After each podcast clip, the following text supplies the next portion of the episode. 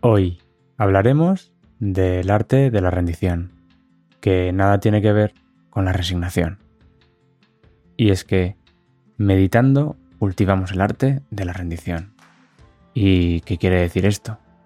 Gracias a la práctica de la meditación, uno o una simplemente hace lo que tiene que hacer y deja los resultados en manos del universo.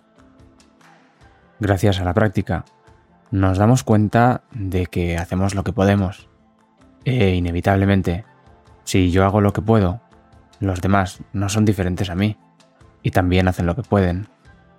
Gracias a la práctica, empezamos a ser más amables y menos exigentes con uno mismo y con los demás. Y también con la propia vida. El enfado y la ira que antes seguían a la impotencia y la frustración van cayendo. Y una actitud mucho más compasiva empieza a florecer. Gracias a la práctica de la meditación, la impotencia y la frustración dejan paso a la compasión. Y es justamente la compasión la gran revolución silenciosa de la meditación. Una de las razones por las que sufrimos es por no aceptar lo que es, por lo que sucede aquí y ahora. Esta no aceptación se traduce en resistencia, y la resistencia se traduce en lucha, y la lucha en sufrimiento. Practicar la meditación es practicar el arte de volver a casa, el arte de rendirse, el arte de aceptar, sin más, el ir y venir de la vida. Es sorprendente cómo el término rendición o la propia idea de rendirse tiene para la mayoría de las personas de nuestra sociedad una connotación tremendamente negativa. Si bien resulta lógico que, en buena medida, ello sea así fruto de todos los condicionamientos e ideas, creencias, opiniones, decisiones o comportamientos sobre los cuales hemos construido nuestra persona, y forjado nuestra personalidad. Ciertamente, el conjunto de circunstancias personales que nos rodean, como la educación recibida, la ideología, los condicionamientos sociales y políticos, entre otros, dan lugar a nuestra identificación con una determinada idea de no solo cómo tiene que ser la vida para mí, sino también para los demás. Y todo lo que no entre en mi esquema mental todo lo que no esté dentro es rechazado por nuestra mente. Pareciera que si uno no lucha por querer cambiar las cosas que nos desagradan o queremos mejorar, que si uno no lucha por ser alguien, por tener un trabajo mejor, una remuneración más elevada, es una persona poco ambiciosa, conformista e incluso un derrotado por la vida. Por ello, cualquier término que implique derrota, como ahora la rendición, no cabe en nuestro diccionario personal y lo rechazamos sin más. Sin embargo, la rendición que aflora con la práctica de la meditación nada tiene que ver con todo esto, ni tan siquiera tiene que ver con la idea de la resignación, con la que a veces se confunde. Rendirse no quiere decir resignarse. Con la rendición desaparece toda idea de lucha y resistencia. Implica una total aceptación de lo que hay, de lo que hay en cada momento, aquí y ahora. Por el contrario, en la resignación, la idea de lucha y resistencia no desaparece, sino que se abandona momentáneamente y, lo que es peor, permanece en estado latente.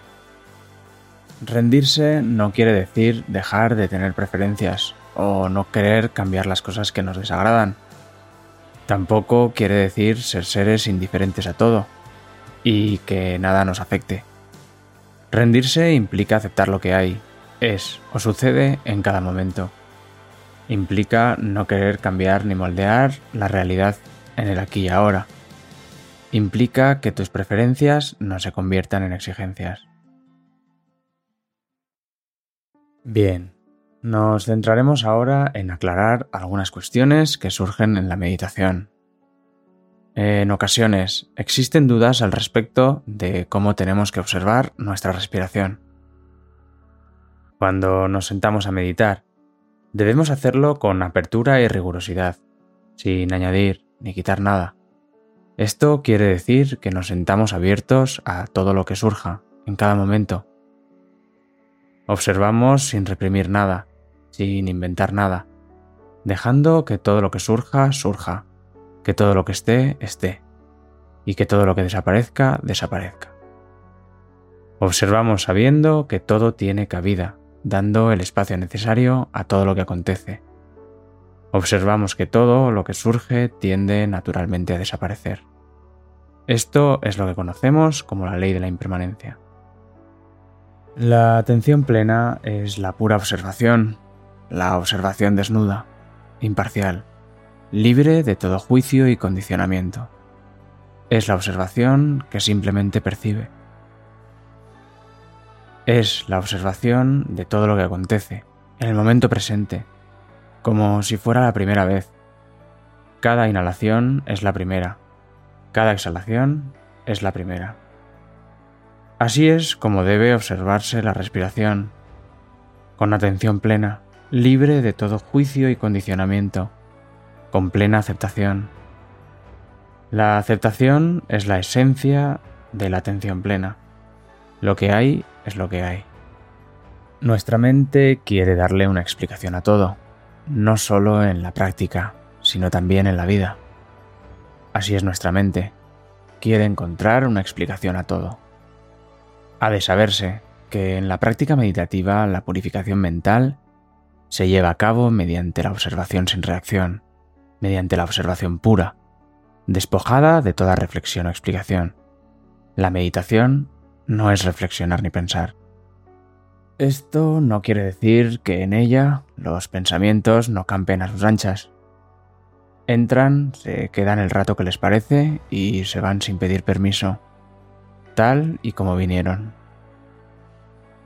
Recordar devolver la atención a la respiración es un pensamiento igual que otro.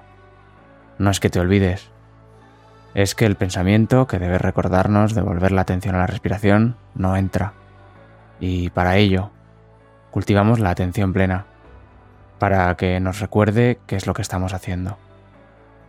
Este darse cuenta que uno está pensando o distraído es una de las cosas más difíciles de la práctica de la meditación. Justamente, este darse cuenta es el acto de atención que vamos desarrollando y cultivando con la misma práctica. Y en el próximo podcast hablaremos de la gestión del dolor en la práctica de la meditación. Y no quisiéramos despedirnos sin invitarte a suscribirte a nuestro podcast para que puedas estar pendiente de nuevas publicaciones. Ya sabes, puedes encontrarnos en sadakaspace.org.